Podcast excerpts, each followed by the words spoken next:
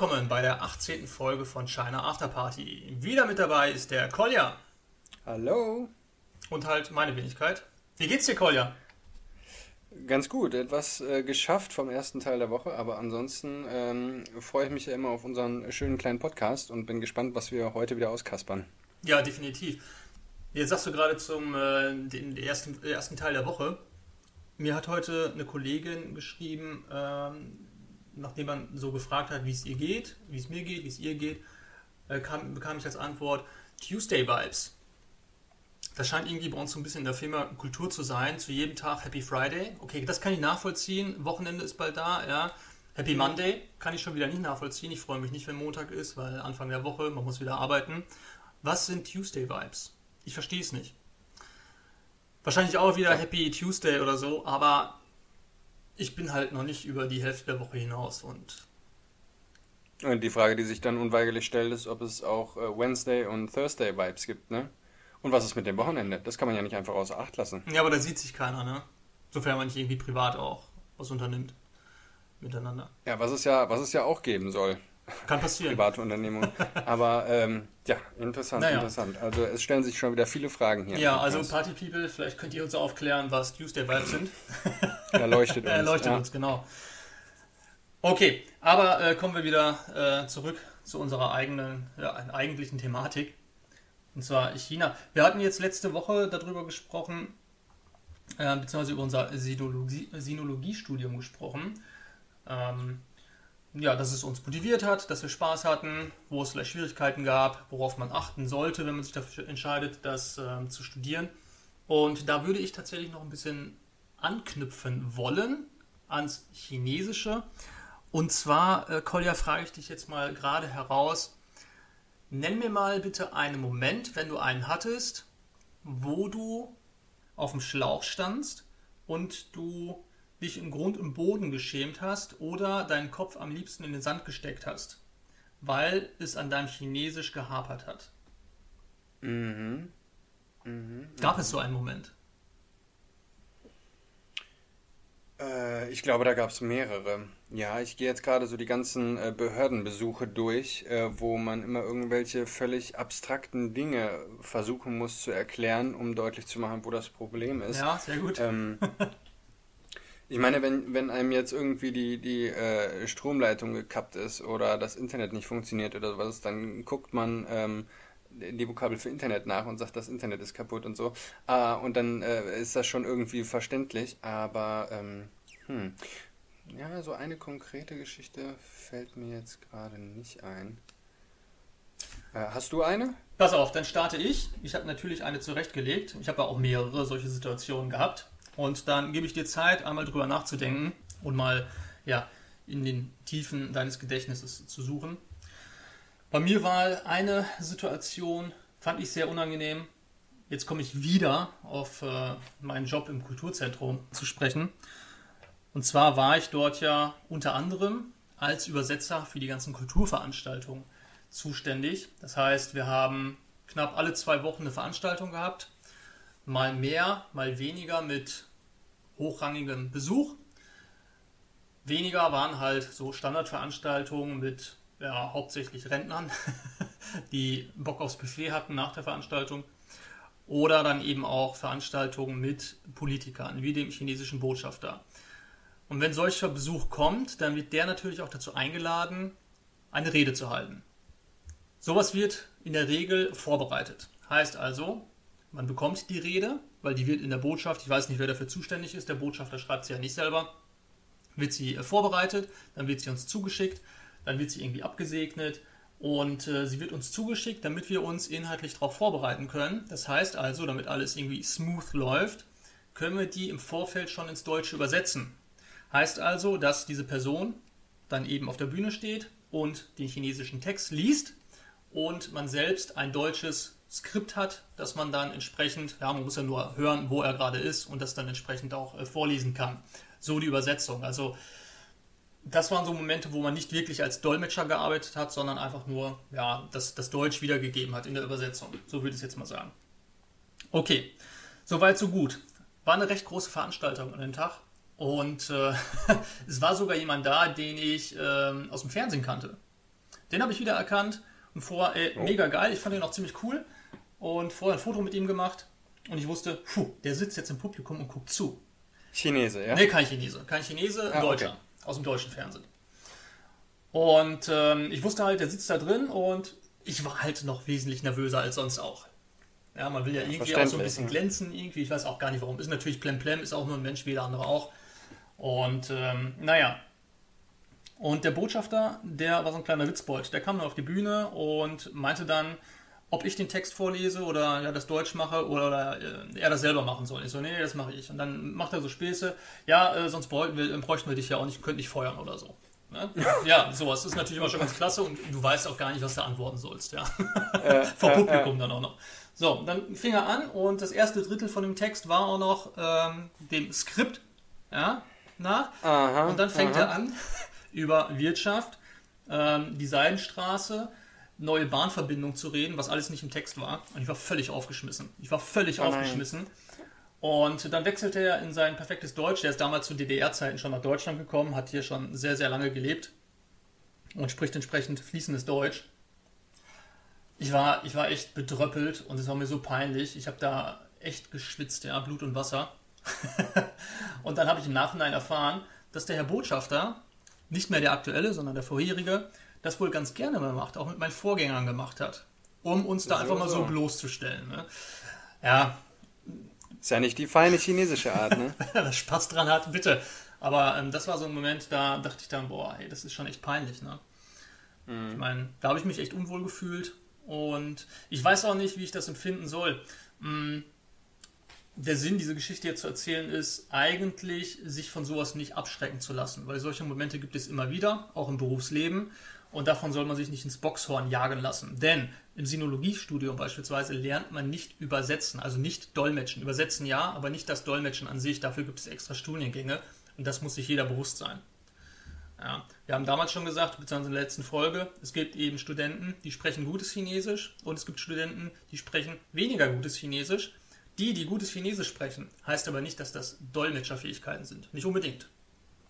Richtig. Ja, und ähm, äh, das ist das, was, was äh, irgendwie ein bisschen gedauert hat, bis es bei mir so angekommen ist. Aber es ist halt was ganz anderes, ob man irgendwie einen Text hat, den man zu Hause am Rechner irgendwie mit äh, Sprachprogramm und so weiter für sich äh, in stundenlanger Kleinarbeit übersetzt oder ob man wirklich jetzt gerade in der Situation ist und äh, simultan sozusagen übersetzen muss, äh, von der einen Sprache in die eine und dann äh, in die andere. Ähm, das ist eine ganz andere Nummer. Da musst du viel feiner auf, auf natürlich nicht nur Worte achten, sondern auch auf Gestik, Mimik und so weiter und so fort. Und äh, wenn dir da eine Vokabel fehlt, dann ist auch das natürlich kein Weltuntergang, aber ähm, da, da spielt natürlich auch immer Zeit dann eine Rolle und dann muss man warten, bis, bis die Übersetzung dann pünktlich gefunden ist und dann stehen die beiden da und so weiter und so fort. Ähm, also das ist nochmal ein ganz anderer Druck. Richtig, genau. Ich hatte ähm, während meines, ja, meines zweiten Jobs bei einer chinesischen Firma, dann hatte ich eine Kollegin, die das auch extra studiert hatte. Also sie war Chinesin und hatte in Deutschland studiert, aber dann auch Übersetzung Chinesisch-Deutsch und die sprach halt beides perfekt. Und äh, ja, da hat man dann aber auch gemerkt eben, ähm, dass man das auch extra studieren muss. Ja. Aber wie gesagt, das hast du ja gerade schon gesagt, man merkt es dann selber auch, wo eben ja, sich die Spreu vom Weizen trennt oder wo der Unterschied liegt. Gar nicht mal die Spreu vom Weizen, das sind einfach zwei verschiedene fachliche Ausrichtungen. Das eine ist Sinologie, das andere ist eben ähm, Dolmetschen. Und äh, während der Sinologe und guter Sinologe, denke ich mal, aber definitiv Alltagsgespräche ja, führen kann, an denen teilnehmen kann, aber wenn es dann eben ins Dolmetschen geht, dann sind das ja auch zum Teil Fachtexte, Fachvokabular, mit denen du eventuell noch nie Berührungspunkte hattest.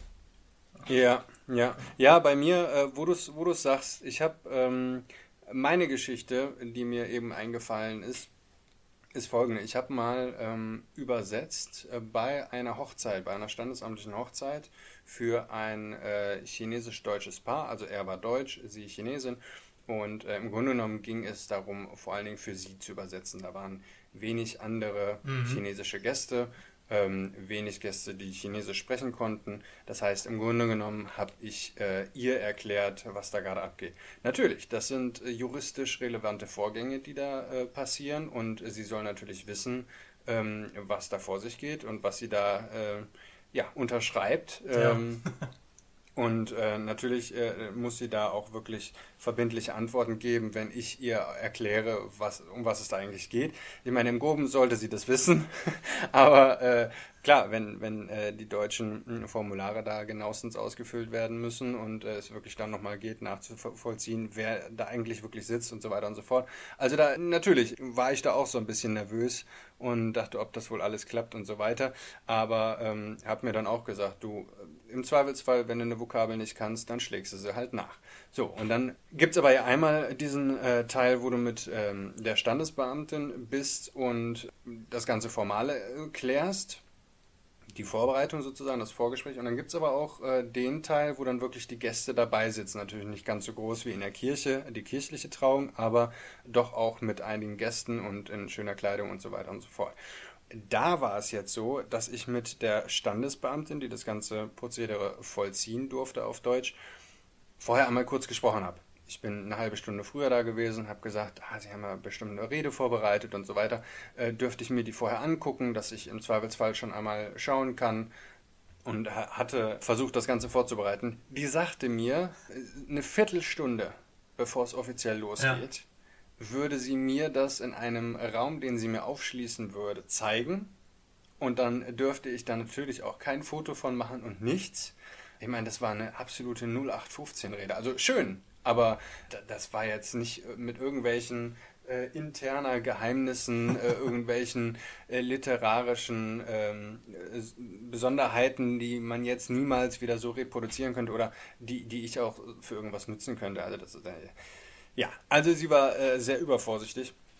Und das war auch der Grund, warum ich dann, ähm, als es um eine etwas längere Passage von Goethe ging, äh, den sie zitieren wollte, ge gefragt habe, äh, äh, also kommt das so dran als Ganzes und äh, also da hätte ich jetzt theoretisch mehr Zeit für gebraucht, ja, also das wäre sehr schön.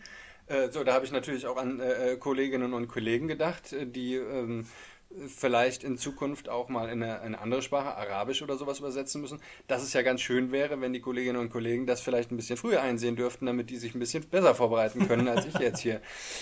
Ja, ach, und dann äh, wirklich, ohne Scheiß, wir haben uns äh, äh, drei Minuten gesehen oder so und dann klopfte sie mir wirklich so freundschaftlich auf die Schulter und meinte, ach, Sie machen das schon. Hat mich noch kein einziges Wort im Leben Chinesisch sprechen hören. Die hatte keine Ahnung, ob ich gut sprechen kann, schlecht sprechen kann. Aber Sie machen das schon, ja. Also das war schon irgendwie ein bisschen skurril. Und letztlich in der Situation äh, wie gesagt, ich hatte den, den Vorteil in Anführungsstrichen, dass ich wirklich nur mit der Braut sprechen musste. Ich, äh, ja, und natürlich, manchmal habe ich auch, äh, das klang dann wahrscheinlich für ihre Ohren nicht ganz so romantisch, wie es im Deutschen äh, dann für, äh, im Original klingt, ja. Aber ich habe es dann halt erklärt und dann war halt so ein bisschen die Romantik weg. Und ja, gut, aber es war auf jeden Fall äh, so, dass ich dachte, okay, bin ich, bin ich gut durchgekommen, ja. Aber man weiß es ja nicht. Ne? Und wenn du dann erst äh, eine Viertelstunde vorher das Ding einsehen kannst, also da bin ich schon auch vorher äh, doch ziemlich ins Schwitzen gekommen, muss ich auch sagen. Wie gesagt, es hat dann alles gut geklappt, aber das weiß man ja vorher nicht. Ja, aber Hut ab, da hast du ja vom Deutschen ins Chinesische übersetzt, korrekt?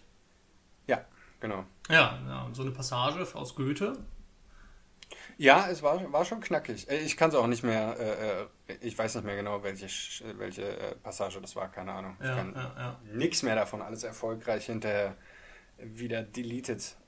Ja, das stimmt. Nein, aber sie war natürlich sehr dankbar und äh, die, die, deutschen Gäste sagten hinterher auch, boah, das hat sich alles richtig echt angehört. ja, ich hätte, ich hätte da sonst was erzählen können. Das hätte sie dann wahrscheinlich irgendwann gemerkt, aber äh, ja, ne, das ist dann der Vorteil. Ähm, wenn man ins Chinesische übersetzt, bei einem vor allem deutschen Publikum. Ja, aber ich finde dann auch solche Komplimente wie, das hat sich total echt angehört, immer äh, stark. Mega, mega. Äh, mega ist halt Chinesisch, was ich gesprochen habe. ja, ja. Ist halt echt. Ja, als, als wenn du so ein Fantasie-Chinesisch dann rausholen würdest. Ne? ja, ja, genau. Ja, stark. Ja, ich hatte noch ein, ein, zweites Erlebnis, auf das ich noch zu sprechen kommen möchte. Das ist genau das Gegenteil von der Situation her. Also nicht offiziell, auch nicht in einem Lebensabschnitt, wo ich eben schon fortgeschritten war mit dem Chinesischen, sondern. Ach so, ich dachte nicht Ehe, äh, nicht, nicht äh, ähm, Heirat, sondern Scheidung. nee. nee, nee. Und zwar äh, mit, ähm, äh, mit dem Studium ganz am Anfang stand. Relativ am Anfang. Also ich hatte mein Bachelorstudium schon fertig. was das Ganze eigentlich noch schlimmer macht. und dann war ich nämlich in China, in Nanjing. Das war der erste Monat, wo ich dort war, wo dann auch das Semester angefangen hatte. Und es gab in der Nähe von der Universität, gab es so ein kleines, es war kein Restaurant, man konnte dort essen, sage ich mal. Also irgendwie so eine Kaschemme, wo man essen konnte. Und äh, es war unglaublich billig, also ist man da erstmal hingegangen. Und dann saß ich da, hab dann meinen Reis gegessen und dann kam, dann kam der Chef, der Lauban, kam dann da an und äh, fragte, Tang, Yomeo, ja, ich, äh, Tang, ähm, Butang, also nicht heiß, nicht heiß, ne, irgendwie so, aber er meinte Tang, er meinte die Suppe, ob ich eine Suppe, Suppe bekommen ja. habe, weil normalerweise gab es zu jedem Reis auch noch eine Suppe dazu und ich habe es absolut nicht verstanden und dann habe ich ihm nur gesagt, ne, megoshi, megoshi, hotsche, hotsche. und dann, und dann, Schmeckt trotzdem. Genau, ja. einen Tisch weiter okay. saßen dann irgendwie so drei Studentinnen, Chinesinnen. Und äh, die haben sich köstlich beömmelt. Ne? Die haben sich köstlich, köstlich, ja. köstlich, genau, köstlich beömmelt. Das war mir auch wieder so peinlich. Ich bin irgendwie so klein der Hut geworden, wo ich dann irgendwann realisiert hatte, was er mich gefragt hatte. Aber da war ich da auch schon wieder raus und so. Ne? Aber ich wusste ganz genau, ich habe hier gerade irgendwie alles verbockt. also, was heißt verbockt? Also kein gutes Bild von mir gegeben. Und äh, da sind wir dann aber auch wieder äh, in der Situation, oder wo die Krux liegt mit diesen chinesischen Vokabeln, äh, gerade am Anfang, ne? Tang Tang. Es ist mm, halt nur Nuancen mit den Tönen. Und wenn du dann jetzt wirklich in so einer Situation bist, wo du dich dann eben da zurechtfinden musst, das erste Mal, äh, da stehst du dann erstmal, siehst den Wald vor lauter Bäumen nicht. Ne? Absolut. Da habe ich auch noch ein, ein, unglaublich passendes Beispiel. Und zwar im Taxi.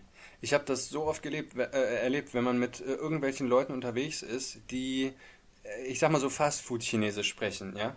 Und ähm, wenn die dann im Taxi sind, äh, in Shanghai zum Beispiel war das mehrfach so, und äh, die wollten dann sagen, halt hier an, du kannst hier stehen bleiben. Mhm.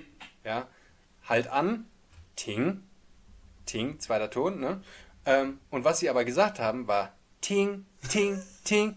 Ja, also hör zu. Ja, genau. ja, und äh, dann wurden die natürlich immer energischer, weil was er machte, er fuhr ja weiter. Er äh, hatte sperrangelweit die Lauscher aufge, aufgestellt, aber ähm, er hörte eben zu, ja, und die brüllten dann immer energischer, ting, ting, ting, ting, ting, ja, weil die wollten halt an und er die ganze Zeit, ja, was willst du denn? halt doch mal die Fresse oder sag, was du willst, aber so, ja, ja. und ähm, das war, war dann äh, immer so eine Situation, die relativ schnell dann irgendwie eskaliert ist, bis äh, der Taxifahrer verstanden hatte, dass es einfach nur enorm schlechtes Chinesisch ist oder zumindest der, der Ton ist getroffen, ja. Und äh, das war auch, das waren immer so Schrecksekunden irgendwie, wo, wo keiner so richtig cool aus der Situation rauskam. äh, jede Situation hat sich dann irgendwie immer äh, gelöst und äh, geklärt und alles gut. Und wir, wir sitzen ja auch offensichtlich nicht mehr in irgendeinem Taxi, aber ähm, ja, das äh, fiel mir doch gerade auch noch ein. Das ist auch wieder so ein Klassiker gewesen. Ja, auf jeden Fall. Ja, also das Fazit dieser kleinen Anekdoten ist auf jeden Fall, dass man sich davon nicht ins Boxhorn lassen soll. Und es lässt sich auch definitiv, also da bin ich mir sicher, auf jede andere Sprache oder Situation, wo jemand eben im Ausland ist, mit der Sprache eben dann versucht zurechtzukommen, transferieren. Nicht Klassiker in Englisch mit den False Friends, ne? Ja, zum Beispiel. Zum Beispiel ne? Also davon nicht ins Boxhorn lassen jagen. Nochmal so ein Anschluss an die Folge vom letzten Mal. Ähm, wie gesagt, es gibt Höhen und Tiefen. auch äh, im frühen Stadion, wie auch im späteren äh, späterem Stadion. Das hört sich ein bisschen an, als wäre ich krank, aber das meine ich gar nicht, so im fortgeschrittenen Level-Niveau. Äh, da kann sowas natürlich auch noch passieren. Gerade dann, wenn man, ähm, ja, wenn jemand einem an Karren fahren möchte mit Absicht oder so. Ja. Aber was ja, ganz ja. anderes. Achso, bitte, möchtest du noch was sagen? Äh, ja, äh, ich wollte jetzt auch gerade auf was anderes äh, zu sprechen zu kommen. Und zwar äh, muss man das einfach weglächeln. Ja. Und äh, ja, da innerlich so ein bisschen die Sonne aufgehen lassen. Und das bringt uns auf ein ganz anderes Thema. Und zwar haben wir eine Nachricht bekommen. Darf ich äh, damit schon anfangen oder willst du noch irgendwas anderes sagen? Bitte hau raus. Das ist jetzt ein richtiger äh, Gamechanger hier, weil wir gerade thematisch so völlig abkommen. Aber das ist vielleicht gar nicht schlecht. Und zwar habe ich eine Nachricht bekommen von Bobby Feltins. Der ist Bassist und Background-Sänger der Band Burning Lizard. Also die brennende Eidechse, aber mit zwei Z geschrieben. Und äh, das ist eine Band, mh, die machen äh, Rock, Hardrock, alles in die Richtung, die sich 2017 äh, gegründet hat. Und die haben uns einen Track geschickt. Die haben gesagt, das finden sie eine ziemlich coole Idee, was wir so machen. Äh, und hören auch den Podcast und möchten äh, gerne, mh, dass wir ihren Track vorstellen. Und das machen wir natürlich. Das Witzige ist, die haben äh, zwei Tracks mh, inzwischen. Äh, also die starten jetzt erst so richtig im, im Musikbusiness, obwohl die Jungs richtig was drauf haben. Sind zu viert. Äh, Bobby Feltins kennt ihr jetzt schon. Mario Bunte ist Sänger. Fabian Koch ist Gitarrist und Marco Hiller ist Schlagzeuger. Und ja, die sind äh, auf Instagram, Facebook, Soundcloud zu finden und haben unter anderem ihren Track Follow the Sun vorgeschlagen. Äh, mit der geilsten Begründung ever. Und zwar ähm, gibt es äh, doch relativ wenig Chinesisches an, oder Asiatisches an dem Lied, muss ich zugeben, als ich das gehört habe. Und habe überlegt, wie, wie, wie kriegen wir es, wie, wie können wir es machen. Und äh, äh, Bobby Feldin sagte nur so ganz trocken von wegen, ey, komm, äh, follow the sun, es geht um die Sonne. Ihr redet doch auch über das Land der aufgehenden Sonne, als über Japan. Also von daher passt das doch. fand ich super, fand ich super. Ich bin mir nicht ganz sicher, ob er das wirklich ernst meinte oder ob er es wirklich als enorm trockenen Gag verkauft hat. So oder so finde ich, allein deswegen ist äh, dieser Track schon würdig, dass wir ihn hier mal mit aufnehmen. Und deswegen äh, würde ich sagen, Musik ab und äh, wir hören jetzt mal in den Track rein.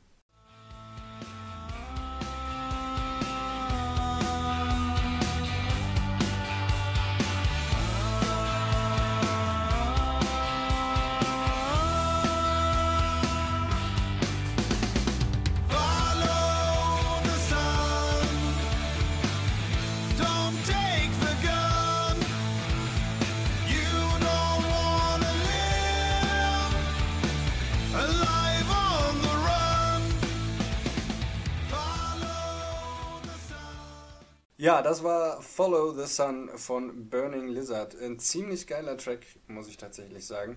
Hat äh, wenig bis gar nichts äh, mit China zu tun, aber ich denke, ah, wir sind ja immer noch in dieser schrecklichen Corona-Situation. Wir Künstler müssen zusammenhalten und äh, gerade beim ersten Track, da können wir eine Ausnahme machen. Oder zumindest sind wir da mal sehr großzügig und äh, ja, wie gesagt, die Jungs von Burning Lizard ähm, auf Instagram, Facebook und Soundcloud zu finden hört euch die beiden Tracks an, abonniert die beiden, die ja, Band und äh, ja, wir sind sehr gespannt, was da noch kommt. Also ja. echt coole Musik. Ist eigentlich nicht so mein Stil, aber das gefällt mir echt ganz gut, muss ich sagen. Ja, auf jeden Fall ganz großen Dank für den Beitrag, den wir hier mit einspielen dürfen. Finde ich ziemlich cool. Und äh, ich hoffe, in Zukunft noch mehr solche Beiträge zu bekommen. Äh, wäre natürlich schön, wenn die dann mehr China-Asien-Bezug haben. Wir können ja nicht nur Ausnahmen machen. Genau, aber ihr hört, äh, man, man schafft es wirklich. Man schafft es in unserem Podcast. Es ist möglich. Seid kreativ. Vielleicht schafft auch ihr es. Schreibt uns eure Nachrichten und dann ähm, kriegen wir das hier hin mit eurer genau. Asien-Flair-Musik. So. Okay, ja, das ja. wollten wir auf jeden Fall noch mit reinnehmen. Ja, ziemlich cool. Ich würde jetzt das Thema abschließen wollen und zwar mit äh, noch einem kleinen Gedanken dazu, den ich habe. Du hattest letzte Mal gesagt, dass du nur so Chinesisch lernen kannst, indem du dich praktischen Situationen stellst. Zumindest am liebsten. Ja, am liebsten. aber ja. Okay. Ja. Hattest du Momente, wo du Berührungsängste hattest, kann man das Berührungsängste nennen, oder Hemmungen, Hemmungen hattest, Chinesisch zu sprechen, oder sagst du eher, hm, ist mir eigentlich Latte, ich lerne das, also muss ich das auch sprechen. Also so dieser pragmatische Gedanke. Ja, also ich glaube, wenn es wirklich um was ging, so, wenn äh, ich wirklich jemanden nicht verprellen wollte, weil ich, weil ich wusste, ey, mit dem muss ich jetzt noch länger zusammenarbeiten oder der, äh, der bleibt noch in meinem Leben oder, oder die, die Person oder wie auch immer, ähm, da habe ich schon versucht, wirklich auch sehr so auf meine Wortwahl zu achten und ja, auch noch so ein bisschen irgendwie seriös rüberzukommen, höflich natürlich rüberzukommen und so weiter. Wenn ich jetzt im Supermarkt war und eigentlich gedanklich gerade woanders war, da war ich dann auch schon mal ein bisschen kurz angebunden und habe jetzt nicht mhm. ähm, alle Höflichkeitsfloskeln rausgehauen, die ich konnten, die ich äh, gelernt habe. Aber ähm, Nee, sonst habe ich eigentlich schon versucht, ähm, da immer eine gewisse Etikette zu halten, zum Beispiel. Wie war das bei dir? Ja, du hattest letzte Mal äh, auch gesagt, dass Chinesen häufig ja, sehr fröhlich sind, wenn sie sehen, dass ein Ausländer versucht, Chinesisch zu sprechen, selbst wenn es ein schlechtes Ni-Hao ist, so hast du das formuliert. Selbst dann ja. sagen sie, boah, dein Chinesisch ist super. Das muss ich sagen, diese Mentalität, dieses Verhalten, diese Freundlichkeit uns Ausländern gegenüber, hat mir sehr geholfen, diese Hemmungen zu verlieren, die ich vielleicht im Studium noch hatte mit ähm, Tandempartnern oder so, wo man ja auch noch ja wirklich die Basics noch gelernt hat und sowas. Das ist das Ganze ja nochmal ganz anders. Wo unser Tingli, äh, also unser Hörverständnis auch noch nicht so gut war. Aber jetzt ist das ja schon anders und gerade als ich in Nanjing war, war das ganz viel, dass Leute sehr positiv darauf reagiert haben, wenn ich Chinesisch gesprochen habe. Selbst wenn es falsch war. Dann hat man gelacht, mich verbessert äh, mich belehrt, wie man es anders sagt, immer, immer wohlwollend, nie irgendwie hämisch oder vorführend oder vorführend so. Ja, das oder stimmt. Mhm. Und mittlerweile ist es so, das hat mir, ich glaube, die kompletten Hemmungen genommen. Und ähm, es ist tatsächlich so, dass ich immer denke, ja, mein Gott, ich bin halt der Ausländer. Wenn ich es falsch spreche, dann kann ich es nur, ja, Trial and Error, ja, dass man das eben ähm, korrigieren muss und dann beim nächsten Mal besser macht. So ist es zumindest bei mir. Und das kann ich den Party-People, die Chinesisch lernen wollen oder es auch schon tun, noch mit an die Hand geben. Es ist euer Werkzeug, mit dem ihr euch verständigen wollt und gleichzeitig auch der Schlüssel zu der Kultur. Also nutzt diesen Schlüssel, dieses Werkzeug und habt keine Angst davor. Denn ähm, immer dann, wenn man Chinesisch gesprochen hat im Leben, dann hat man auch ja, eine Tür zu fast jeder Person geöffnet ähm, selbst wenn diese Person vielleicht vorher kurz angebunden war, weil sie dachte, hm, jetzt wird es vielleicht schwer, weil auch diese Leute haben Angst, sich mit euch zu unterhalten, weil sie denken, oh, der spricht kein Chinesisch, aber mein Englisch ist vielleicht auch nicht so gut. Ähm, Ganz wichtiger Punkt, ja. ja genau. Und ähm, da kommt man diesen Personen auch entgegen. Und das hat mir, also dieser, dieser Gedankengang hat mir sehr geholfen, da viel, viel offener zu werden. Ähm, nicht, nicht weniger vorsichtig oder leichtfertig, das nicht, aber wenig bis gar keine Angst zu haben, Chinesisch zu sprechen. Mhm. Ja, und, und genau wie du sagst, ne? also das, äh, man hat dann so ein bisschen so das Gefühl, der Gegenüber testet einen unbewusst. Und äh, so zumindest äh, habe ich äh, am Anfang das Gefühl gehabt. Und jemand, der dich testet, der muss ja besser sein als du in etwas, um dich testen zu können, um beurteilen zu können, ob du das wirklich gut machst oder nicht. Und äh, ich meine jetzt im äh, in Bezug auf die Sprache Chinesisch ist natürlich ein Muttersprachler dir gegenüber besser.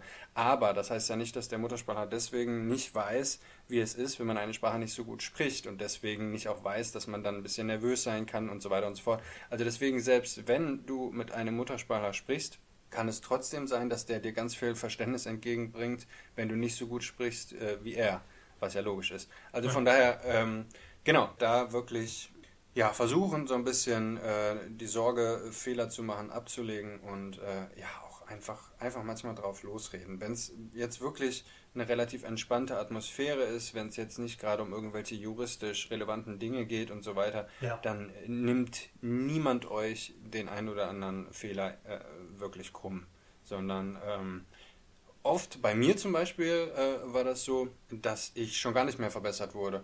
Also du sagtest ja eben, du würdest äh, immer höflich und, und, und wohlwollend verbessert werden. Fand ich ganz spannend. Ist bei mir relativ selten vorgekommen. Ähm, bei mir war es so, dass ich... Vielleicht machst äh, du weniger Fehler. Äh, das glaube ich nicht. Ich weiß ja, wie du Chinesisch sprichst. Ähm, aber ähm, ich weiß, dass ich manchmal Fehler gemacht habe, wenn ich dann irgendwie hinterher nochmal über die Situation nachgedacht habe und dachte, hm, sagt man das eigentlich? Nee, das sagt man so nicht. Das hast du komisch formuliert. Aber und dann selber nochmal drüber nachgedacht habe oder äh, recherchiert habe oder sowas und dann gesehen habe, ah, okay, nee, das hätte ich, hätte ich besser anders formulieren müssen oder so. Ähm, aber das, man hat mich trotzdem verstanden, scheinbar, äh, offensichtlich, anscheinend. Und ähm, dann, dann war das Thema auch durch, so dann war das okay. Ist, ist auch okay ich meine, für das Chinesische ist es natürlich besser, wenn man einen wirklich verbessert. Genau. So. Aber äh, ich meine, mal Hand aufs Herz, wenn wir jetzt äh, einen, einen Freund haben oder eine Freundin aus dem Ausland, die nicht perfektes Deutsch sprechen, also ich bin auch irgendwann so, dass ich mich so sehr daran gewöhne, an gewisse Fehler oder Marotten oder sowas in der Sprache, dass ich das nicht mehr alles jedes Mal wieder verbessere. Vielleicht noch einmal irgendwie oder am Anfang, Aber selbst am Anfang, wenn man sich noch nicht so gut kennt, Ja. hm, also äh, vielleicht, wenn man mich wirklich bewusst darauf anspricht und sagt, du, oder äh, wenn ich Fehler mache, wenn ich mit dir spreche, dann sag mir das bitte, ja. Und das am besten auch noch mehrmals, weil einmal, das ist so ein bisschen höflich. Also das ist, Ja. das kommt dann sehr so auf die Beziehung an. Äh, ihr seht, es ist schon wieder ganz kompliziert hier mit mir. Ich rede mich schon wieder um Kopf und Kragen. Es ist aber, auch, Aber- das ist aber auch das geilste Argument, das sehr viele Chinesen bringen. Ist egal, wir verstehen dich. Hauptsache man versteht dich. Ja. Das ist so, Ja. ich glaube, das ist auch nochmal eine ganz andere Mentali- Mentalität, als die wir Deutschen haben, wo es ja doch sehr viele Rechtschreib-Nazis gibt, die sich irgendwo Ja, so ein bisschen da, dadurch profilieren ne? wollen, dass deren Deutsch besser ist als das äh, des, des Gegenübers, ja, weil ähm, ich habe ganz viele Menschen erlebt, die eben durch die deutsche Sprache sich, ja, wie ich gerade schon sagte, profilieren möchten und nur darauf aus sind, Fehler in der Grammatik des anderen zu finden. Ey, Deutsch ist auch eine schwere Sprache und ähm, ich glaube, ich spreche Schwierige Sprache. Ja, ne? Schweres Gewicht und schwierig Schwierige Sprache. ist Siehst du, da fängt schon an. Jetzt habe ich gebraucht, bis ich es geschnallt habe. Bitteschön. Ja, danke. Gern geschehen. Ja, ihr seht, ähm, nichts ist so einfach, wie es scheint. Ja. Jetzt habe ich Hemmungen weiterzureden, Kolja. ja, wie gesagt, gern geschehen. Guck mal, Chinesisch überhaupt kein Problem, aber äh, einmal Podcast mit Kolja und schon verlernst du deine eigene Muttersprache. Ja, das, äh, das kann gut sein. Die habe ich, äh, die hab ich vorher schon verlernt. Glaub mir mal. okay. Aber da ich jetzt solche Hemmungen habe, weiterzureden, möchte ich hier auch zum Punkt kommen. Ja, wir sind ja äh, Eiskalt, ey. quasi, quasi haben wir das Thema hier auch abgehandelt. Und äh, wir sagen es auch ganz offen, wir werden uns jetzt in dieser und der nächsten Folge ein bisschen kürzer halten als sonst, als sonst äh, weil ich zeitlich verreisen werde. so ein Quatsch, ne? Nein, also weil ich nicht da bin, so und zeitlich nicht so viel Zeit habe. Deswegen machen wir das hier ein bisschen kürzer, damit ich das alles vorher noch wunderbar schneiden kann und ihr euch das trotzdem pünktlich anhören könnt. Ja, und in der Kürze liegt die Würze und ähm, Quality Time und so weiter, ne? Alles, was jetzt so an normalen Floskeln kommt, wenn man rechtfertigt, dass der, äh, Genau. die Folge ein bisschen kürzer ist. Nee, aber ähm, genau. Ja. Ciao. Tschö.